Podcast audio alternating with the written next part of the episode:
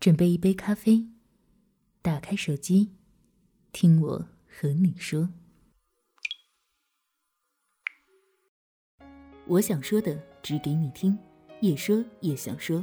Yes Radio，一封给未来的情书，作者金将军。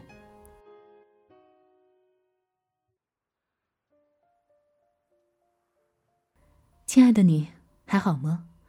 我知道现在的你会很惊讶，奇怪为什么会收到若干年前的我写给你的一封情书。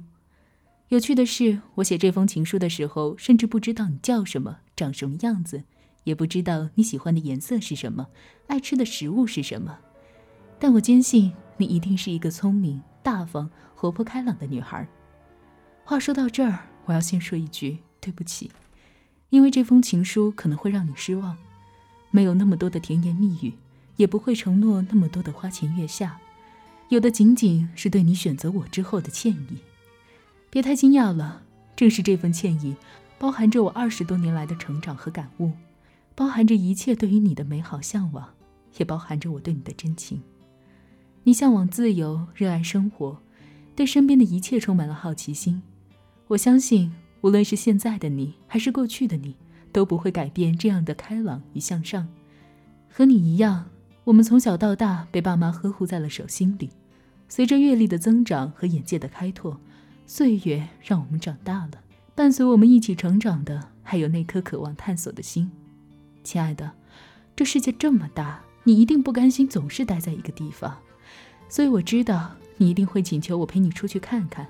你渴望漫步塞纳河边，骑行莱茵河畔，渴望乘热气球俯瞰整个巴黎的夜晚，最后。在阿尔卑斯的商鞅木屋里住下，静静欣赏雪景的同时，享受二人世界。你心地善良，性格单纯，眼里容不下这世上一切的诡谲与欺诈，内心纯洁的如同丘比特的翅膀。对我的家人和朋友关怀备至，对我更是体贴入微。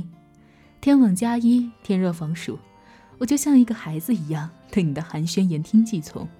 这时你会感到奇怪。我明明对你一无所知，却好像很了解你的样子。没错，因为我了解我自己。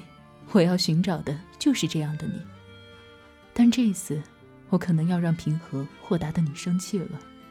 我想我没有机会完成陪你出去看看的请求了。对你每一次的嘘寒问暖，我也无法坦诚回应。亲爱的，对不起，只因我是一名夜幕下的战士。身处夜色下的我，常常要面对无尽的黑暗，要在这淋雨般的压迫中战斗。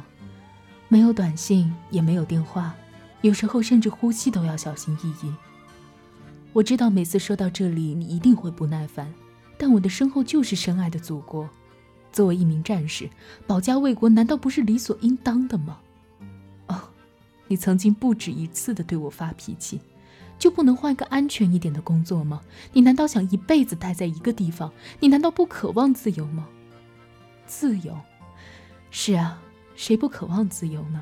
更何况我和你一样，也是一个向往着外面世界的人。我多想抛开约束出去看一看，看一看美丽的加勒比，在伴随着一首《Jamaica Farewell》与你翩翩起舞，看一看梦中的夏威夷，手捧着我心爱的尤克里里。在草裙翩翩和夕阳余晖之间，为你唱起一首《彩虹之巅》。这些场景，我心里想了一次又一次。可是，亲爱的，你有想过吗？我们今天的自由从何而来？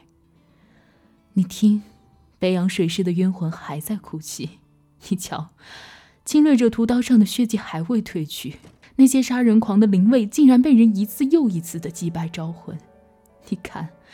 那些从恐怖袭击里幸存下来的人们，他们的眼中充满了悲伤和恐惧。自由啊，他们和我们一样渴望，可那些死在侵略者和恐怖分子屠刀下的亡魂却永远无法看见了。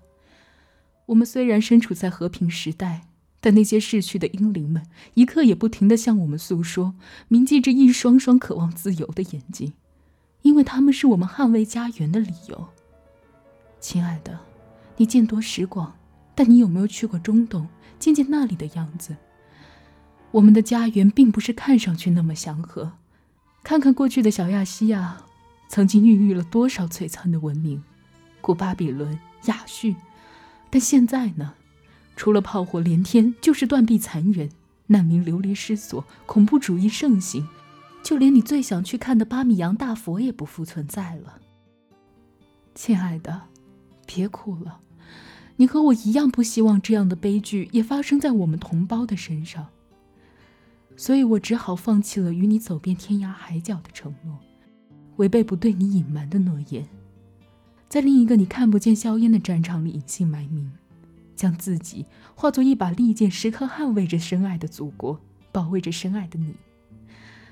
说到这儿，我不禁内疚起来。我知道这对你来说太残酷了。万家灯火，家人团聚时，我不能陪在你身边；花前月下，情真意切时，我只能说声抱歉。但我也知道，一直以来，就算你有这么多的不满，却还是以我为豪。神舟飞船的成功发射，你明白背后有我的努力；纪念抗战胜利大阅兵时，你也知道那里有我的足迹。走过大江南北，早已习惯穿梭世界各地的你，当看见五星红旗冉冉升起的时候，我知道你一定在为我高兴，为我们的祖国而自豪。我答应你，等我完成了使命，我会带你走遍祖国的山河，带你见证山峦之壮，河川之美。也许。也许不如莱茵河优美，也许没有贝加尔湖宽阔，也许还少了些异域风情，但我相信你便是我这辈子见过最美的风景。让巴黎的月光、加勒比的日落、威尼斯的霓虹都留在我的心里吧。天色暗了，你即将迎来又一个平静的夜晚，但此时，地球的另一处也许正处在恐怖主义的阴云之下，遭受着战乱之苦。我希望你一辈子也不要看见这一幕，这便是我这辈子存在的唯一目的。请你不要再难过，为了你眼中渴望的那份自由，我将会奋战到底。请为我而感到高兴。你爱人的过去式。